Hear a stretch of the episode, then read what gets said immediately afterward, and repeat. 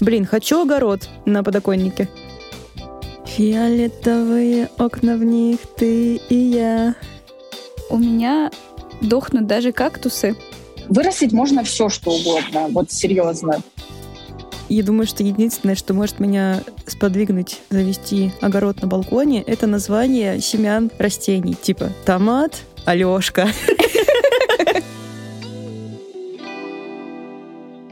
Фиолетовые окна в них ты и я. Ну давай, что там про фиолетовые окна? К чему вдруг? Настя, замечаешь, сколько фиолетовых окон в нашем городе? Ну, вообще, я периодически замечаю, думаю о том, что это красиво. Я тоже думаю о том, что это красиво, и хочу, и когда иду вечером домой с работы и вижу, как много фиолетовых окон, думаю, блин, как классно было бы сделать фотографию в стиле киберпанка для заблокированного в России Инстаграма и запрещенного. Но вообще же очень много людей делают свои окна фиолетовыми. Зачем они это делают? У тебя есть какие-то теории, предположения? Я думаю, что я знаю наверняка.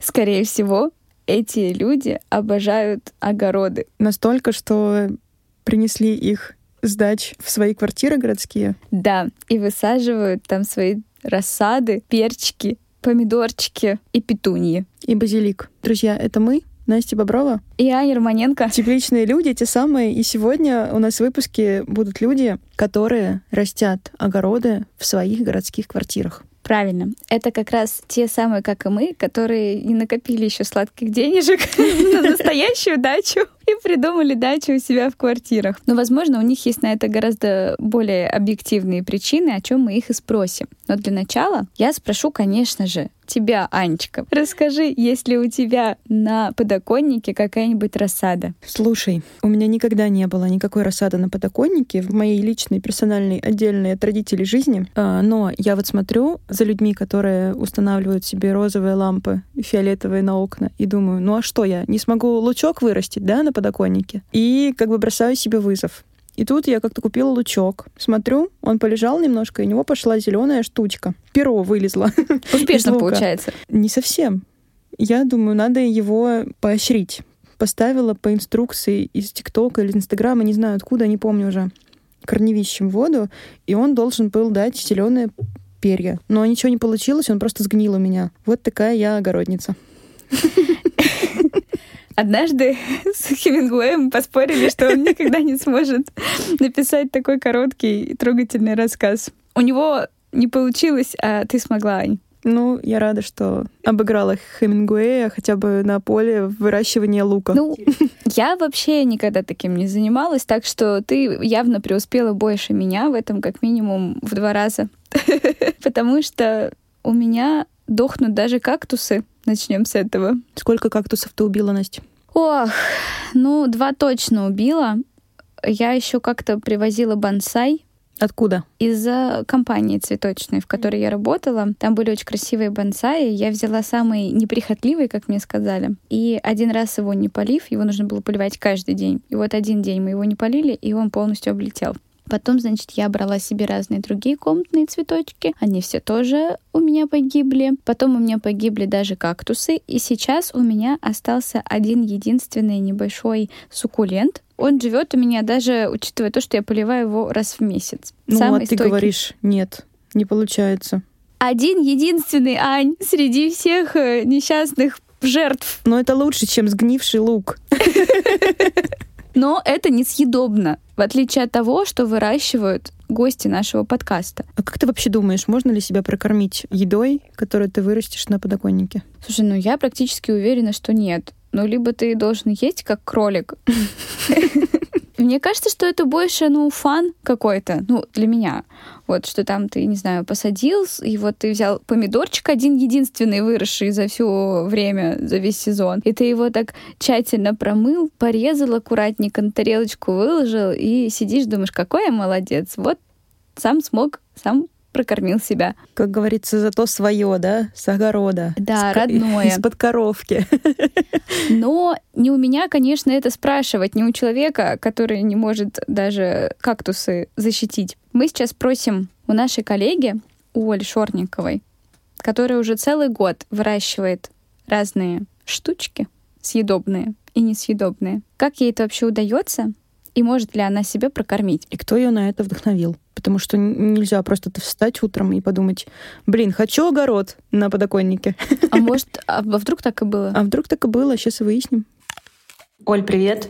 Что ты выращиваешь под своей розовой лампой? Всем привет! А, я выращиваю микрозелень, например, горох, крест-салат, брюкву. В этом году впервые посадила лук, укроп, но больше не буду его сажать, базилик и жгучий перец.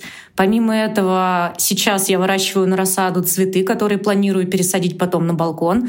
Это бархатцы и петунья.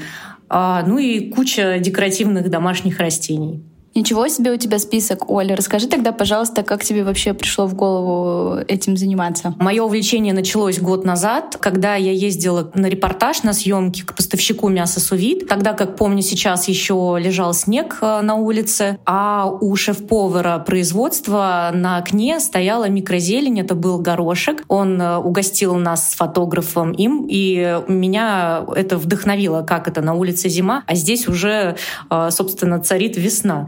Сразу же в этот день я пошла гуглить вопрос, что такое вообще микрозелень и как ее выращивать. Купила на Вайлберисе лоточки, кокосовые коврики, семена и, собственно, начала все это дело растить у себя на подоконнике. А, использовала как украшение для блюд, а, для завтраков. Ну, как правило, для завтраков это очень эффектно смотрится. Что такое кокосовые коврики? Ну, э, это штука, которая заменяет землю, чтобы как бы у тебя не было, ну, ты не разводил грязи и не возился в земле. Просто на кокосовый коврик выкладываешь семена, пропитываешь их водой. А, ну, там есть определенная технология выращивания. Она абсолютно несложная, как правило, указывается производителем. Поэкспериментировав а, с микрозеленью, мне со временем стало скучно. Я представила, что на моем балконе появляются райские кущи из зелени и цветов, и решила как бы расширить свои горизонты. В феврале мы с молодым человеком прикупили балконные ящики. Решили, что просто балконные ящики типичные для всех, это скучно, и начали пилить каркасы из дерева для этих ящиков и красить их, дабы омикрон нам пришел как на руку, и две недели нужно было себя чем-то занять, потому что гаджеты надоели. Вот две недели мы пилили, сверлили, красили, и в феврале потом уже закупали семена будущие. Сейчас, как я говорю, у меня базилик, лук и прочая зеленушка. Как раз про закупки давай поговорим. Сколько вообще это стоит денег и сколько времени ты на это тратишь? А, я на самом деле расцениваю всю эту историю как хобби. С точки зрения денег их уходит очень много и лучше не подсчитывать на самом деле как и что. Самое дешевое здесь это семена, земля. Ну, дальше мы сюда начинаем накладывать, например, балконные ящики, фитолампы. Теперь я счастливый обладатель розового окна, как и многие а, жители нашей страны. Раньше я всегда думала, что в этих квартирах выращивают либо травку, либо это какой-то притон. Ну, собственно, нет. Теперь я знаю, что это садоводы-любители. Сколько стоит лампа? Одна штука я брала в Леруа за 560, кажется, рублей, а на каждый ярус парника мне нужно 4. А в парнике у меня пока сейчас а, оккупация петуньями, а нужно еще куда-то помещать жгучие перцы, базилик, им тоже не хватает света. Я не буду тиражировать парники, поэтому все это стоит на подоконнике, посмотрим, как вырастет и без допинга. А сама рассада сколько стоит? Честно, не знаю. Там, ну, это копейки какие-то, а ну, 50 рублей. Сейчас я буду врать. Ну, до 100 как будто бы. Помню точно, лук-севок, килограмм 320 рублей. Но урожай, кстати, хороший. И лук — это то, что можно выращивать постоянно. И, опять же, это классное дополнение и к завтракам, и вообще к любым блюдам. Можно использовать самостоятельно для салата. А скажи, пожалуйста, чтобы вот все получилось вкусное и хорошее, как ты говоришь, приходится ли чем-то это еще дополнительно удобрять? Ну, нет, удобрения никакие не использую, пока просто поливаю. Но на самом деле а, мир цветов и растений, он удивителен. И, ну, как я сказала, это хобби, поэтому, может быть, со временем появятся и подкормки и так далее. Но так как растения, которые я выращиваю для, в еду, они довольно-таки простые и растут пока сами. Ну, а вообще удобрять, конечно же, нужно культуры, которые растут на огороде. Для этого у меня есть отдельно а, участок в Чувашии, куда мы поедем как раз с моим молодым человеком на майские и вот это будет действительно результат, который будет кормить нас весь год и нашу семью. Как раз хотела спросить у тебя, как ты думаешь, можно ли на балконе э, вырастить то, что будет тебя кормить, ну, не год, но там полгода, какое-то время, в общем? Ну, смотри, а, дома, мне кажется, можно посадить томаты, черри и успешно получить какой-то урожай. Но, естественно, это, ну, это не претендует на полноценный рацион, просто как вот какая-то декоративная классная штука. А ты смотришь, как из семечка пробуждается жизнь, а потом она еще приносит плоды. Это вообще прекрасно. Поэтому, ну, кормить год нет. Можно еще посадить, кстати, огурцы, и тоже бывают какие-то плоды, но они абсолютно, ну, небольшие получаются. Баночку не закроешь, да? Я думаю, что если весь балкон засадить, то можно будет закатать одну. Пользуясь случаем, я хочу передать привет своему молодому человеку Ивану, без которого не было бы возможным э, все, что происходит э, на наших окнах, потому что он в любое время дня и ночи готов вести меня в любой садовый э, за землей, за череночками, горшочками и за семенами. Аня, привет! Ну что, будем кушать? Да, Настя, привет! Конечно, будем кушать. Сейчас покрошу свежего лучка в супчик. Это тот самый, который у тебя на подоконнике? Да, который я сама вырастила. Ань, ну он же сгнил. Вот блин, точно, он же у меня сгнил. Ну не расстраивайся, пожалуйста. Мы сейчас просто возьмем и закажем доставку из Кусвела. Она бесплатная и привезут быстро. Покушаем. Вау, круто! Тогда на следующей неделе поедем ко мне на дачу и там поедим картошечки. Ай, ну какая картошечка? Мы лучше сэндвич-роллы закажем с доставкой прям тебе на дачу. Бесплатно. В течение четырех часов. Серьезно? Да. Вот это круто. Жалко, у меня нет дачи. Сейчас мы поговорим с Катериной Венедиктовой. Она представляет компанию Plants for Friends и расскажет нам все о растениях на подоконнике. Катя, привет. Привет, привет Катя. Привет. Скажи, пожалуйста, видишь ли ты тренд на цветоводство и растениеводство на сегодняшний день? Есть ли такой тренд и запрос у людей? Да, есть определенно. Наша компания существует уже больше четырех лет, но вот особый всплеск, наверное, мы заметили во время карантина, когда люди оказались ну, буквально замкнутыми в своих пространствах, пространствах, в своих домах и поняли, что им, ну, собственно, чего-то не хватает. Наверное, какой-то частички живой природы, может быть, э, кого-то, за кем необходимо ухаживать, какой-то эстетики красоты. В принципе, с каждым днем спрос растет, проектов становится все больше, и это не только квартиры, но и кафе, офисы, отели, то есть любые пространства становятся гораздо уютнее и стильнее живыми растениями. Есть ли какая-то основная аудитория? Какие люди вообще обращаются за услугами по озеленению? Озеленению, если мы берем не кафе, а Квартиры. частные? Наверное, это все-таки люди интересующиеся, люди, которые любят путешествовать, осознанные, которые следят за своим здоровьем а, и о том, где и как они живут. Это в основном молодежь или там уже за 40, может быть, 50? Вот по возрасту, по большому счету, даже нет э, ограничений.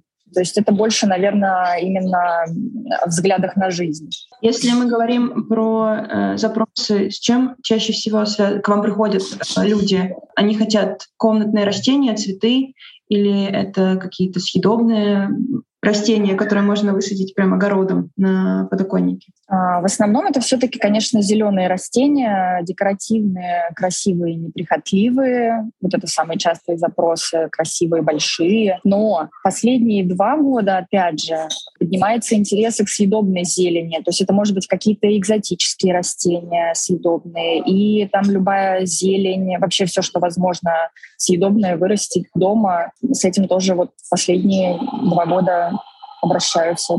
Катя, есть какие-то границы возможностей? Вот, например, я захотела вырастить мяту, кофе, банан. Есть что-то, что я не смогу вырастить дома? Ну, я на самом деле даже не ставлю вопрос в таком ключе, что невозможно вырастить дома.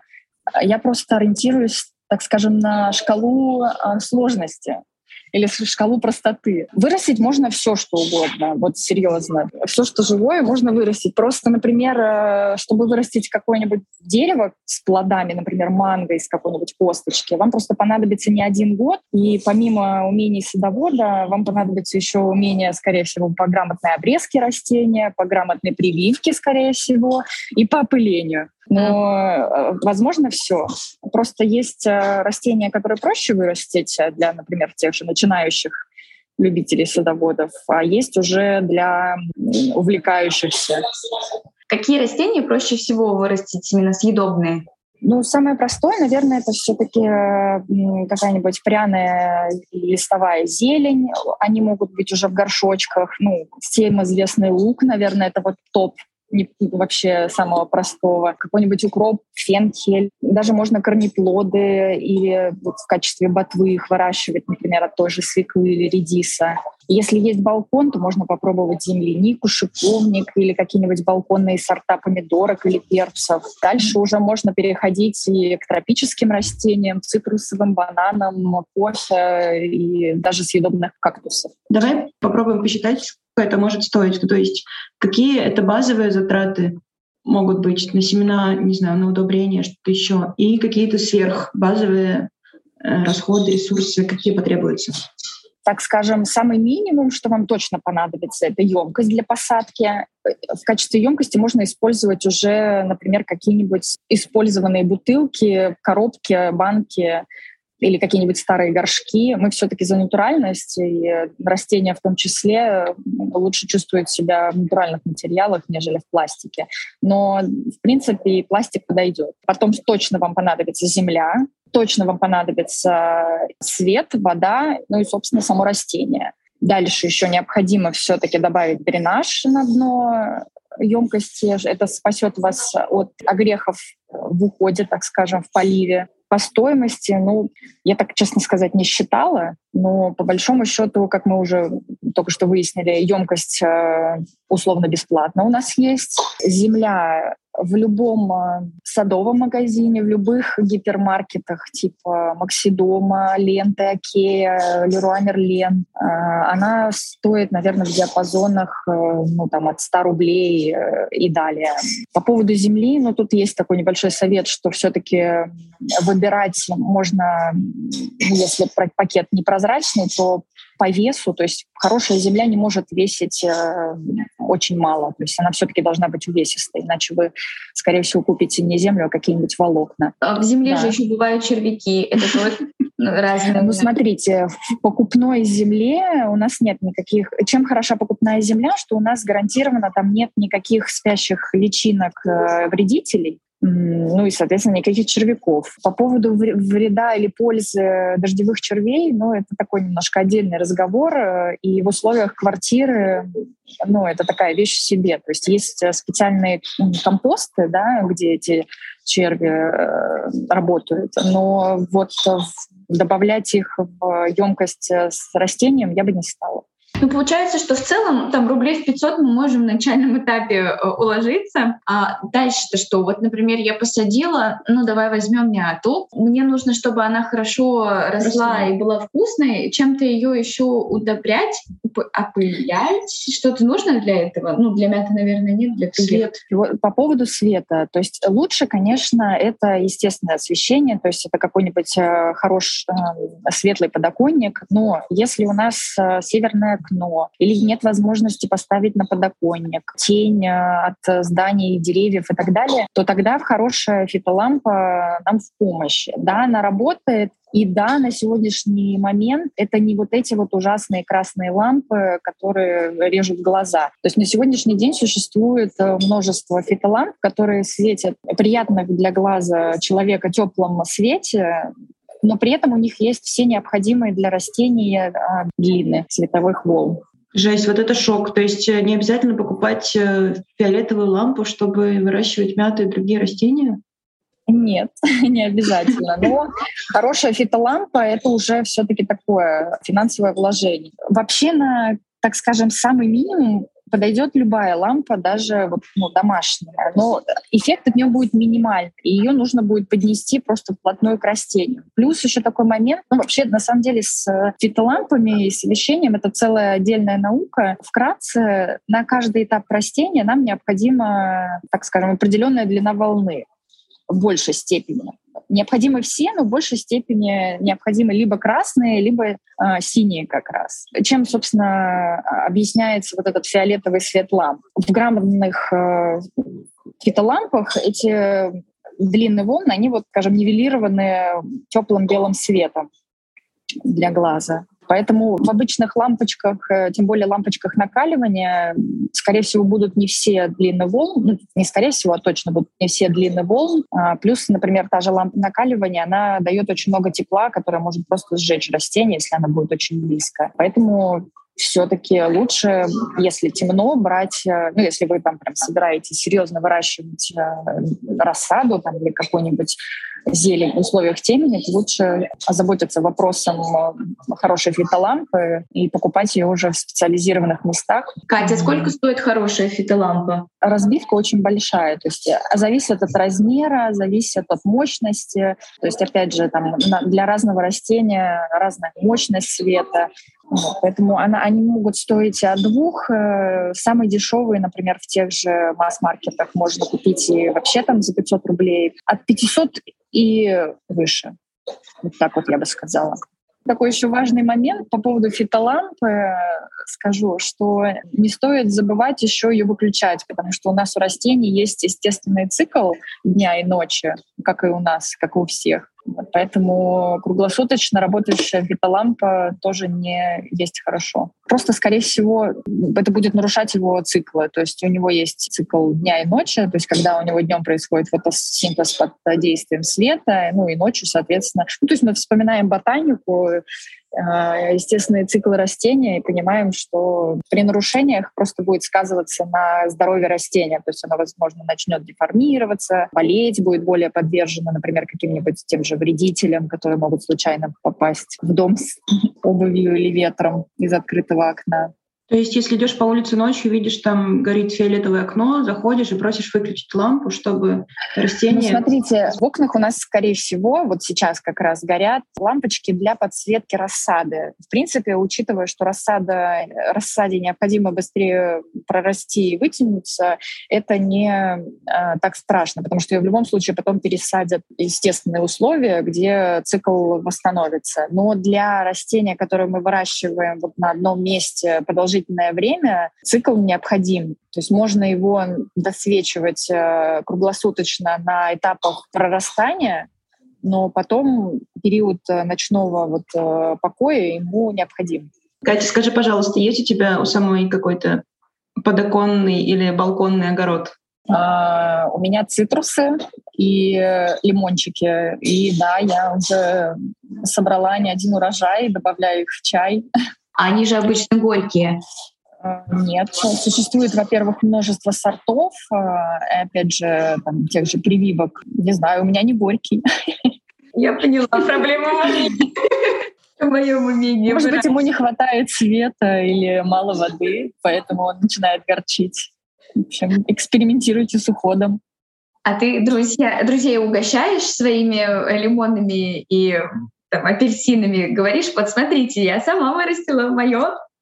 Конечно, когда приходят в гости э, традиционный чай с долькой лимона, маленького, но лимона. Ань, выращивай тоже, я буду ходить к тебе в гости. Настя, давай не будем. Давай лучше Кате в гости пойдем. Давай.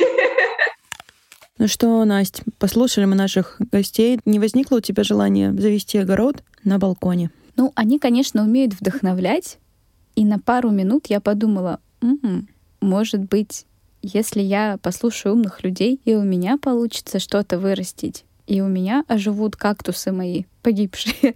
Но, знаешь, это был минутный порыв, и в целом я проживу, пожалуй, и без огорода на подоконнике. Мне по душе больше технологии. Я думаю, что единственное, что может меня сподвигнуть завести огород на балконе, это название семян растений, типа томат, Алёшка. Это чтобы к тебе гости приходили, и ты такая, А у меня там Алёшка. Ну, ты, я признаюсь, пришла бы к тебе в гости посмотреть на Алёшку. Это бы сработало, Ань. Да, в остальном поддержу тебя. Мне кажется, что, ну, если хочется, да, если нечем заняться, если надо за кем-то ухаживать, то да, можно посадить огурцы, поливать их там, окучивать, как это еще пикировать, какие-то сложные слова из э, растениеводства. Ну а если нет, то можно просто реально пойти в магазин или даже никуда не ходить, а заказать доставочку, и тебе все принесут и привезут, и огурчики, и помидорчики, и перчики, и базилик, свежий лучок, чесночок и шашлычок. В моем случае шансы на то, что они будут вкусные, гораздо выше, чем если бы это сделала я сама. Настя, ну что ты на себя ругаешь? Сукулента у тебя еще растет. Пойду проверю.